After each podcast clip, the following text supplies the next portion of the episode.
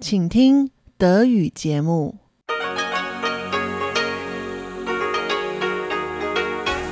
Hier ist Radio Taiwan International. Zum 30-minütigen deutschsprachigen Programm von Radio Taiwan International begrüßt sie Eva Trindl. Folgendes haben wir heute am Sonntag, dem 17. September 2023 im Programm. Zuerst stellt Uta Rindfleisch in Formosa Ik den Menschenrechtsaktivisten und Publizisten Tsai Kun-lin vor, der am 3. September im Alter von 92 Jahren verstorben ist. Anschließend erzählt Chobihui im Gespräch mit Jojo Long von ihrem kürzlichen Umzug, weil das Haus, in dem ihre Familie sehr lange gewohnt hat, im Rahmen eines Erneuerungsprojekts abgerissen wird. Nun zuerst das Formosaik mit Uta Rindfleisch. Liebe Hörerinnen und Hörer, am 3. September ist mit Tsai Kun-lin ein Mann gestorben, dessen Leben ein Abbild der Geschichte Taiwans ist. Er war nicht nur ein Opfer des weißen Terrors, er war auch ein Förderer taiwanischer Komikbücher und Sponsor der indigenen Baseballmannschaft Hongye aus Taitung, die es später zu großer Berühmtheit bringen sollte. Die letzten Jahre seines Lebens verbrachte er jedoch als Menschenrechtsadvokat, der für die Rehabilitierung der Opfer des weißen Terrors eintrat, von denen viele, wie er selbst, ganz zu Unrecht ins Gefängnis geworfen worden waren.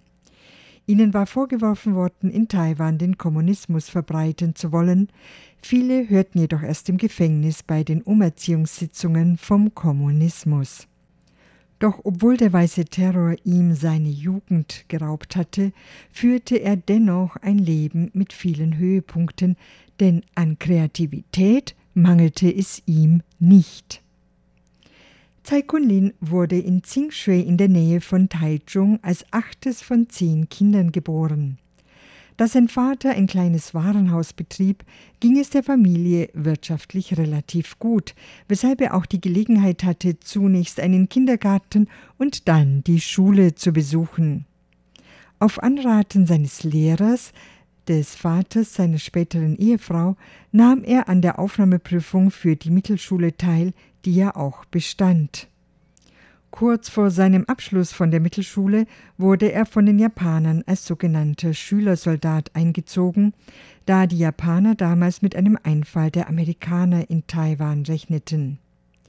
Mit der Kapitulation Japans im Zweiten Weltkrieg endete dann aber seine Zeit als Schülersoldat. Zwei Monate später konnte er auf die Mittelschule zurückkehren, die umstrukturiert und um eine Oberschule erweitert worden war. Der Inhalt dessen, was sie nun lernten, war jedoch ganz unterschiedlich. Statt auf Japanisch wurden sie nun auf Hochchinesisch unterrichtet und mussten die Aussprache der chinesischen Zeichen mittels Bopomofo, einer Silbenschrift, erlernen. Die Schüler waren jedoch seiner Aussage nach zunächst mit Begeisterung dabei gewesen. Allmählich wurden die guten Gefühle jedoch durch Frustration abgelöst. Inflation, ein Mangel an Lebensmitteln, korrupte Beamte und ungleiche Verteilung der Ressourcen ließen Unmut aufkommen. Der Vorfall vom 28. Februar 1947 in Taipeh war ein Auslöser für inselweite Unruhen gewesen, die bald blutig unterdrückt wurden. Auch viele Schüler, die mit auf die Straße gegangen waren, waren festgenommen worden. Im April 1948 hatte Tsai Kun-lin, der sehr gerne las, auf Einladung seines Mathematiklehrers hin ein paar Mal an einem Lesezirkel der Schule teilgenommen, in dem einige linksorientierte Bücher gelesen wurden. Dies sollte ihm zwei Jahre später zum Verhängnis werden. Nach dem Schulabschluss beschloss Tsai Kun-lin nicht sofort auf die Universität zu gehen, sondern zunächst einmal zu arbeiten. Er wurde Sachbearbeiter im Stadtamt von Tsingshui. Als er am 10.09.1950, einem Sonntag, im Amt Überstunden machte, brachte sein Bruder einen Mann zu ihm, der ihn zu Hause hatte aufsuchen wollen. Es stellte sich heraus, dass dieser ein Militärpolizist in Zivil war, der ihn festnehmen sollte. Tsai Kunlin wurde gefesselt und durch die belebteste Straße Tsingshues wie ein Hund bis zum Busbahnhof gezogen, von wo er mit dem Bus nach Changhua gebracht wurde. Er hätte es sich nicht träumen lassen, dass er erst zehn Jahre später wieder als freier Mensch zurückkehren würde. Ihm wurde vorgeworfen, er hätte an einer revolutionären Organisation teilgenommen und Flugblätter verteilt. Nach seiner Verurteilung, die auf einem durch Folter und falsche Versprechungen erzwungenen Geständnis basierte, wurde er auf die grüne Insel zur Umerziehung gesandt. Damals wurden etwa 13.000 Personen unschuldig verurteilt und eingesperrt, manche sogar exekutiert. Dass sich sein Vater aus Schmerz und wegen wirtschaftlicher Schwierigkeiten das Leben genommen hatte. Als Vorbestrafter hatte er bei der Arbeitssuche große Schwierigkeiten. Sobald ein Hintergrundcheck gemacht wurde, waren die Arbeitgeber nicht mehr interessiert. Nicht einmal seine Hochzeitsreise konnte er in Ruhe genießen, denn bei der Überprüfung der Gästeliste ihres Hotels durch die Polizei wurde er sofort wieder gefangen genommen. Seine Frau musste nach Hause zurückkehren und seinen Entlassungsschein sowie Geld holen, um ihn wieder frei zu bekommen. Dank seiner guten Japanischkenntnisse fand er schließlich als Übersetzer in einem Verlag Arbeit, der japanische Comics herausbrachte. Später gründete er seinen eigenen Verlag für Comicbücher, in dem taiwanische Künstler in Anlehnung an japanische Comics solche mit einheimischem Flair schaffen konnten. Als im Oktober 1961 die erste Fernsehgesellschaft ihre Sendungen aufnahm, wurde er auf die Fernsehwerbung aufmerksam, weshalb er sich als Texter bei der Werbefirma Guohua bewarb, die ihm ihren größten Kunden, die heutige Firma Panasonic, die damals National hieß, anvertraute. 1966 erließ die Regierung ein Gesetz, das Comicbücher einer Zensur aussetzte, was häufig zu Verboten führte, weshalb der Markt für Comicbücher schnell zu schrumpfen begann. Verlage gingen bankrott und auch die Maler dieser Bücher mussten sich nach anderen Einnahmequellen umsehen, wobei sich viele von ihnen an Tsai Kunlin wandten. Dieser beschloss, statt Comicbüchern eine Kinderzeitschrift herauszugeben, in denen viele gemalte Bilder und immerhin noch 20 Prozent Comics enthalten sein sollten. Sie hieß Prinz, erschien zweimal im Monat und wandte sich an Kinder zwischen 8 und 13 Jahren. Die 20.000 Exemplare der ersten Ausgabe gingen weg wie warme Semmeln. Als er einmal in der Zeitung las, dass die indigene Schulbaseballmannschaft Hongye aus den Bergen von Taidong kein Geld hatte, um in Taipei an den Provinzmeisterschaften teilzunehmen, unterstützte er diese im Namen der Zeitschrift. Die Mannschaft sollte sich zu einem Phänomen entwickeln und auch international sehr erfolgreich werden. Was die Kinderzeitschrift anbelangte, kam allerdings immer mehr Konkurrenz auf den Markt, so dass sie bald finanziell in Schwierigkeiten geriet. Als dann auch noch zwei Taifune, die Überschwemmungen mit sich brachten, seine Druckmaschinen zerstört hatten, stürzte ihn das in Insolvenz. Durch einen Scheck, der nicht eingelöst werden konnte, drohte er wieder ins Gefängnis zu kommen, weshalb er sich mit seiner Familie bei seiner Schwester in Pingdong versteckte und daran dachte, sich mit seiner Frau ins Meer zu stürzen. Allerdings sorgte seine Schwester dafür, dass er nie allein das Haus verlassen konnte und ermutigte ihn zu einem Neuanfang. 1970 bestand er die Aufnahmeprüfung in die Cathay Pacific Gruppe, in der er es bis zum Sekretär des Vorstandsvorsitzenden brachte und als erster Direktor des Cathay Kunstmuseums wirkte. Er war unter diesem Konglomerat auch für die Herausgabe der ersten Enzyklopädie Taiwans verantwortlich. Allerdings war die Gruppe der Regierung ein Dorn im Auge, weshalb sie diese zurechtstutzte, und da er als einer der leitenden Manager als Bürger eingetragen war, wurde er wieder in Mitleidenschaft gezogen. Er verließ daraufhin die Gruppe und ging wieder zur Werbefirma Guohua zurück, bei der er bis zu seiner Pensionierung im Alter von 69 Jahren erfolgreich arbeitete. Tsai Kun-lin hatte also viele Höhen und Tiefen erlebt und die letzten zwei Jahrzehnte seines Lebens die Arbeit des Menschenrechtsmuseums in Taipei unterstützt. Ihm, der selbst zu Unrecht verurteilt worden war, war es ein großes Anliegen, einerseits zur Rehabilitierung der Opfer des weißen Terrors beizutragen, andererseits die junge Generation mit diesem Teil der Geschichte Taiwans bekannt zu machen, um in ihnen das Bewusstsein zu fördern, dass Demokratie keine Selbstverständlichkeit ist. Sie hörten einen Beitrag von Uta Rentfleisch.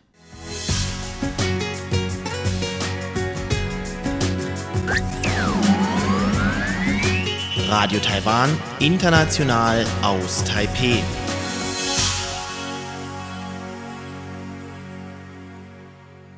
Nun folgt das Kaleidoskop.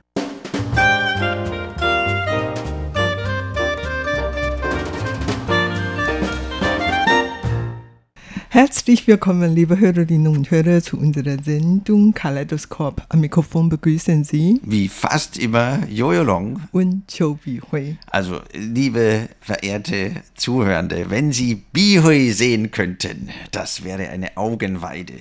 Die hat jetzt solche Muskeln bekommen. Ja, hier, Bizeps, links und rechts. Oh. Nein, das hat nicht gestimmt. Ich habe zwei Kilo verloren. Du hast zwei Kilo abgenommen. Ja, genau. Echt? Wieso denn? Was ist denn passiert? Ich dachte, du hättest jetzt so richtig die Chance genutzt, äh, Bodybuilding zu betreiben. Habe ich eigentlich auch gewollt, aber war eigentlich sehr müde gewesen. Sehr ermüdend, ja. ja, genau. Was habe ich gemacht? Ich Ja. bin nur umgezogen. Also, und nicht nur du. Ja, mit oder der Familie nur du, natürlich. Mit der Familie, okay. Ja, ja. Da muss man schon äh, nachfragen. Ne? Könnte auch sein, dass Biho alleine umzieht. Ne? Aber nein, also sie ist mit der ganzen Familie umgezogen. genau. Und äh, warum? Also diese alte Wohnung, wo ich wohne, soll sehr schnell abgerissen werden. Nicht nur wir aus dieser Wohnung rausziehen sollte, sondern auch die ganze Nachbarn, Nachbarschaft. Also überhaupt ein Bauunternehmen hat diese Gelände abgekauft und dann Neubauten soll in zwei, drei, vier, fünf Jahren eingerichtet Ja, du werden. sprichst das schon sehr vorsichtig. Zwei, drei, vier, fünf Jahren. also Keiner weiß genau Bescheid. keiner weiß genau Bescheid. Aber ja, das ist zurzeit ein Schlagwort oder schon länger dieses Dugeng, also die Stadterneuerung. Äh, das ist ein Schlagwort seit vielen Jahren und viele Spekulanten äh, kaufen da auch Grund und Boden, um dann eben bei diesem Stadterneuerungsprojekten mit dabei sein zu können, denn dann steigt eben der Grundstücks- und Gebäudewert. Und ihr seid jetzt auch bei so einem Projekt dabei. Gratuliere, Bichoy. Dann wird ja der Wert eures Besitzes enorm in die Höhe schnellen. Ja. Wahrscheinlich, ja. Das stimmt, das, Das stimmt. stimmt. ja. Aber darauf haben wir auch ziemlich viele Jahre gewartet. 30 Jahre. 30, ja genau. ne, fast 30, noch kein 30, aber so ungefähr. Ja, gut. Und ja, da gibt es dann eben diese Bauunternehmen und die versuchen dann mit allen Mitteln alle möglichen Bewohner eines bestimmten Bezirks eben dazu zu überreden, dass sie doch mitmachen bei dieser Stadterneuerung. Das heißt, alle alten Häuser werden gnadenlos abgerissen, ein riesen Bauloch entsteht und dann eben ein neues Gebäude in modernen Stil. Aber nun, ja, heute ist aber das Hauptthema, äh, wie ihr umgezogen seid. Würde ich mal sagen, äh, so eine kleine Bibliothek zu Hause. Ja, ja, genau. Wie habt ihr das denn mit all diesen Büchern gemacht? Also, kleine Bibliothek ist jetzt untertrieben. Äh, Ich hatte mal als Jugendlicher in der Pfarrbibliothek bei uns zu Hause in der Pfarrbücherei auf dem Dorf gab es keine andere Bücherei mitgearbeitet. Das war halt ein Zimmer mit drei Wänden, die Regale hatten und eine Wand war die Fensterwand. Da waren keine Regale, genau. Und ja, das war unsere damalige Pfarrbücherei, aber ich war auch mal bei Bihoy zu Hause und da gab es, ich glaube, mindestens zehn solcher Zimmer. ich nehme mal an, vor allem von deinem Mann, oder? Ja, genau, das stimmt schon. Könnte man so zehn Fahrbüchereien aus meinem Dorf füllen.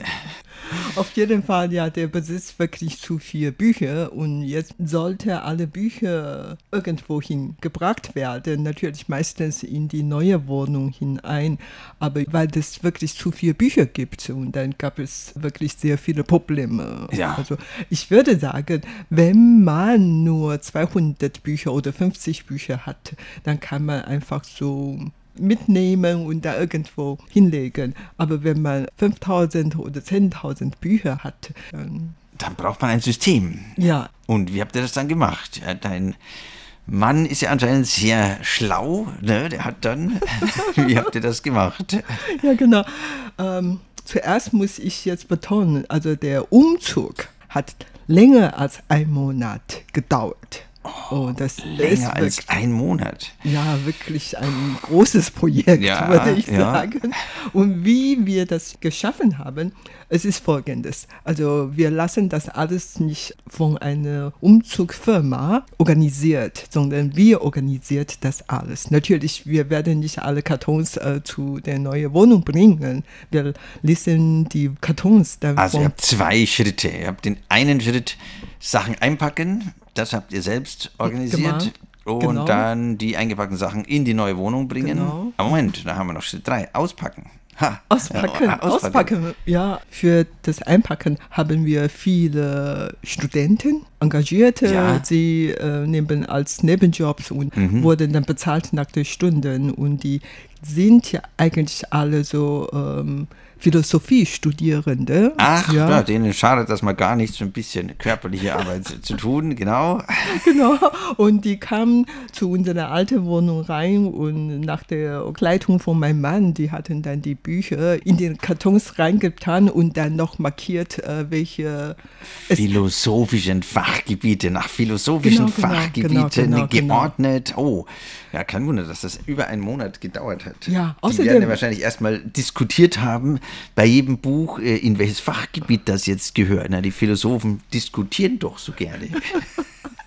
Nein, nein, nein. Und zwar eine Philosophin, eine Professorin, also eine gute Freundin von meinem Mann, Ja. ist in die Wohnung reingekommen. Sie hat den Studenten erklärt, wie ihr System ist. Und das ist ein für mich etwas kompliziertes System. Also auf jeden Fall Bücher. Diese Regal sollen in Zukunft in anderen Regal rein und weil die Größe und Länge der Regal nicht ganz entsprechend ist und da gibt es, äh, wie man das alles markieren oder notieren und so weiter. Das hat ein eigenes System gehabt und das haben die Studenten zuerst mal das gelernt und dann Ah. erstmal das äh, alles notiert. Also erstmal äh, zwei Wochen das System gelernt Nein, und dann äh, noch Zwei äh, zwei Stunden. Wochen um, in zwei Stunden. Ja, das sind aber schlaue Studenten.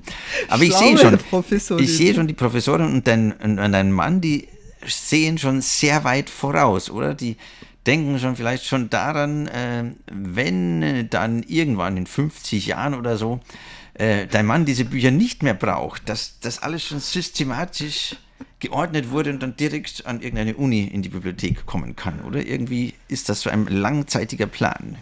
Ähm, das wahrscheinlich nicht. das wahrscheinlich nicht. Aber tatsächlich, wir haben, ich habe zum Beispiel versucht, meine Bücher an irgendeine Bibliothek zu verschenken, aber die haben mein Angebot abgelehnt. Wir haben schon Bücher, wir, wir brauchen keine mehr, wir haben schon Bücher. Nein, die haben, ja, A und B, die haben keinen Platz mehr ne, für solche Bücher. Also heutzutage diese richtige Bücher aus Papier Ja, und, nicht äh, viel gelesen. Äh, deswegen bin ich auch Eigentümer neuer Bücher geworden. Vielen Dank nochmals, Bio. Ich habe auch, ich hab auch ein paar Bücher abstauben dürfen. Ja, das war sehr gut. Ich habe auch interessierte Deutsch lernende Deutschstudenten, an die ich das zum Teil weitergegeben habe. Das also, ist schön, Vielen Dank. schön. Deine Bitte Bücher schön. sind also in guten Händen. Okay, da freue ich mich wirklich sehr darüber. Ja, also dann ähm, nach diesem System werden die Bücher meines Mannes in die Kartons reingepackt und auf dem Kartondeckel wirklich äh, notiert, was drin ist und so. Von welcher Regal zu welcher Regal und so. Das ist wirklich schon eine harte Arbeit. Und vor allen Dingen, wir wussten vorher nicht, ob alle Regale in die neue Wohnung reinpassen könnte. Weil die alte Aber- Wohnung hatten wir mehr Platz. Ja, ne? ja, Das, das- sind ja ungefähr so 180 Quadratmeter groß. Ja, die alte Wohnung. Ja. Und, die neue nur die neue Hälfte.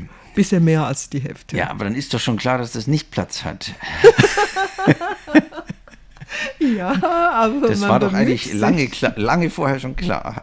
Nee, wir haben eigentlich noch eine andere kleine Ah, Wohnung. okay, ja, das macht Ja. Sinn.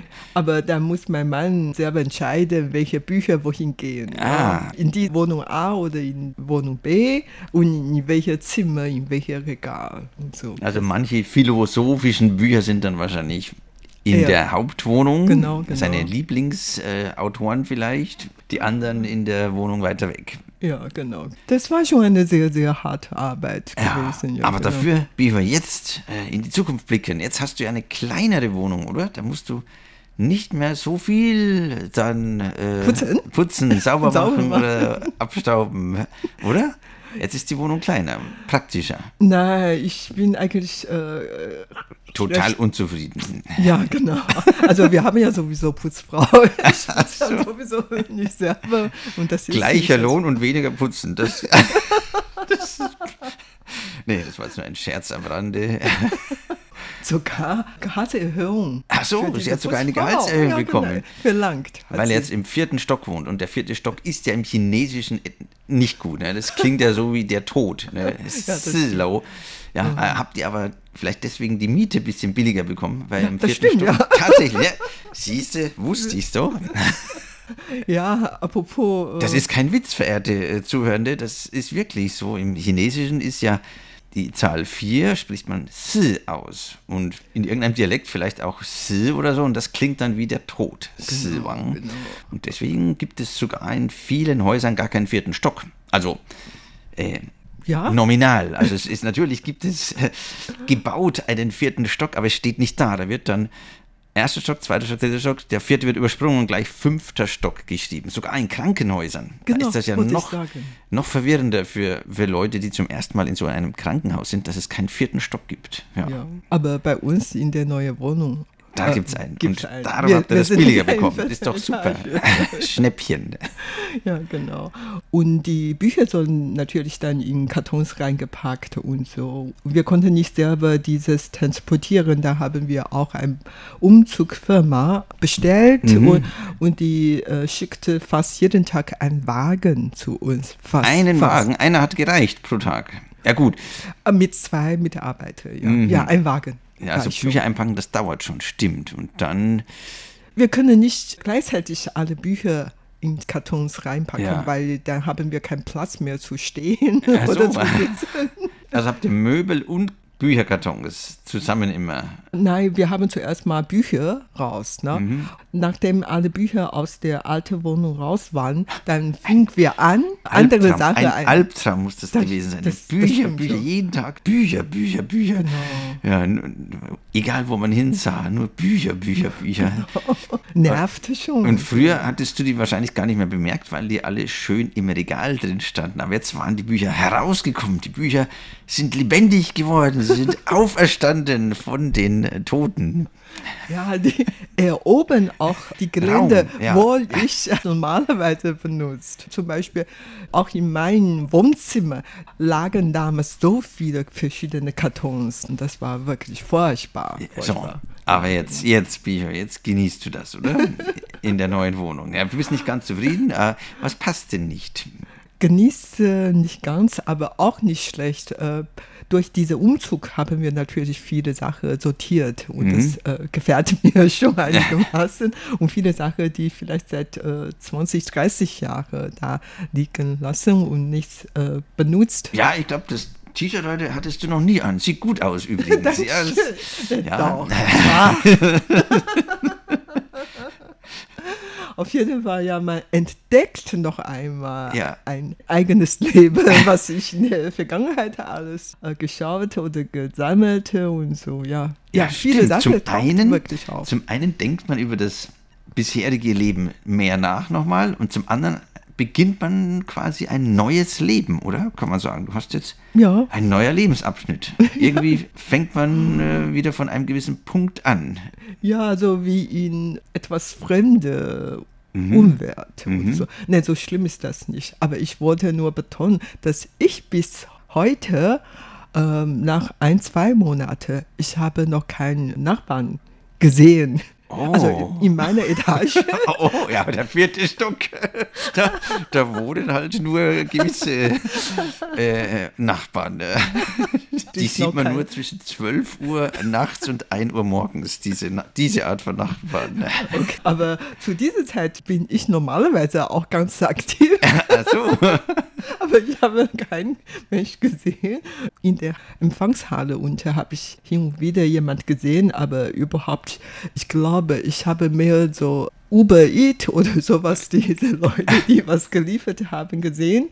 Oder dann Putzleute oder Wächter gesehen als, Als äh, äh, Bewohner. Bewohner das, das ist in interessant. Gebäude. Ja. Aber anscheinend auch ein neuer Trend. Ne? Das hatten wir auch schon in anderen Sendungen angesprochen. Dieses äh, nicht aus dem Haus gehen wollen, sich alles Mögliche per Kurier äh, bringen lassen. Ja, das hatten wir in einer anderen Kaleidoskop-Sendung schon mal besprochen. Also überhaupt, dieses Gebäude ist sehr groß, also für mich sehr groß, 14 Etagen hoch, äh, wo ich früher gewohnt habe. Nur äh, drei Etagen, insofern.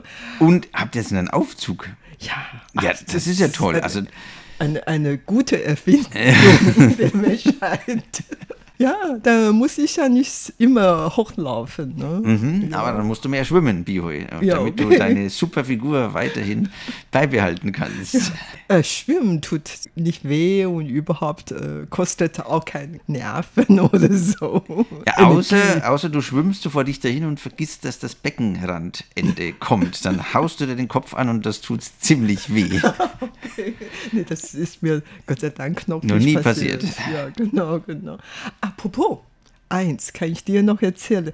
Ich war eines Tages, etwa so am sechsten Tag, nachdem wir in diese neue Wohnung eingezogen waren, bin ich vom, vom Bett runtergefahren.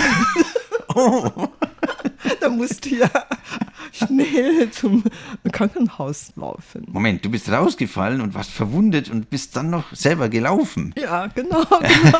Und das Krankenhaus liegt unweit von der neuen Wohnung, etwa 300 Meter. Okay, aber wa, wa, was ist dir denn passiert? Ich habe in den letzten 30 Jahren immer nur auf den Tatami geschlafen. Ach so. Und da habe ich jetzt plötzlich nach dem Umzug ein Bett. Ja. Also und da bist du Ein richtiges 50 bis 60 Zentimeter höher als Genau. früher. Also früher hattest du auf Tatami, das sind so Matten, so Bastmatten, zum Teil auch gefüllt, aber da ist man so ziemlich auf Bodenhöhe. Ja, manchmal Mhm. sind die auch 5, 10, 15 Zentimeter Genau. dick, aber ja, relativ auf Bodenhöhe ist man. Und jetzt bist du aus dem Bett gekugelt. Außerdem, wir hatten früher nicht nur ein Tatami, sondern mehrere Tatami. Das ganze? Zimmer mit Äh, Tatami-Matten ausgelegt. Genau. Und man kann sich so drehen, dort drehen. Also Aber Bio, nachts sollst du doch schlafen und dich nicht drehen. Das wollte ich damit nur sagen, dass ich hatte früher viel Platz gehabt und jetzt nicht mehr. Und dann äh, irgendwie im Traum oder im Schlaf habe ich das alles nicht richtig kapiert. Und dann, Dann bist ist du aus dem Bett gefallen. genau so. Also in Zukunft peinlich. schläft Bio nur noch mit Sicherheitsgurt. Bitte, bitte anschnallen. Eva hat gesagt, äh, sie schenkt mir ein paar so Gitter, Ah, wie Babybett. Stimmt. Oder ja, oder du legst dir noch weiche Kissen um das Bett herum, damit du weich fällst beim nächsten Mal. ja, das habe ich wirklich jetzt Hast du getan. jetzt gemacht? Okay, ja, ich würde sagen, äh, wir haben jetzt einen kleinen Einblick bekommen, dass dein Umzug nicht einfach war. Und trotzdem hat Bihoy tapfer hier im Studio weitergearbeitet. Ich glaube, niemand hat gemerkt, was sie alles miterleben musste, oder? Hat sie sich nicht anmerken lassen. Ja. ja. Vielen Dank, Bihoy, dass du trotz dieser Strapazen immer noch äh, im Sender bist äh, und wir noch äh, hoffentlich viele tolle Kaleidoskop-Sendungen mit dir machen können. Ja, und auch natürlich bei Ihnen, verehrte Zuhörende, vielen Dank fürs Zuhören. Heute war es mal etwas persönlicher. Ja, es müssen ja nicht nur immer irgendwelche Daten über Taiwan sein. Wir dürfen ja auch mal persönlich werden, nicht wahr? Bis zum nächsten Mal bei Radio Taiwan International und der Sendung Kaleidoskop. Am Mikrofon verabschieden sich wie fast immer Chobi Hui und Jojo Long. Bye bye, bye aus, aus Taipei. Taipei. Sie hörten das deutschsprachige Programm von Radio Taiwan International am Sonntag, dem 17. September 2023. Wir bedanken uns bei Ihnen ganz herzlich fürs Zuhören. Am Mikrofon verabschiedet sich Eva Trindl.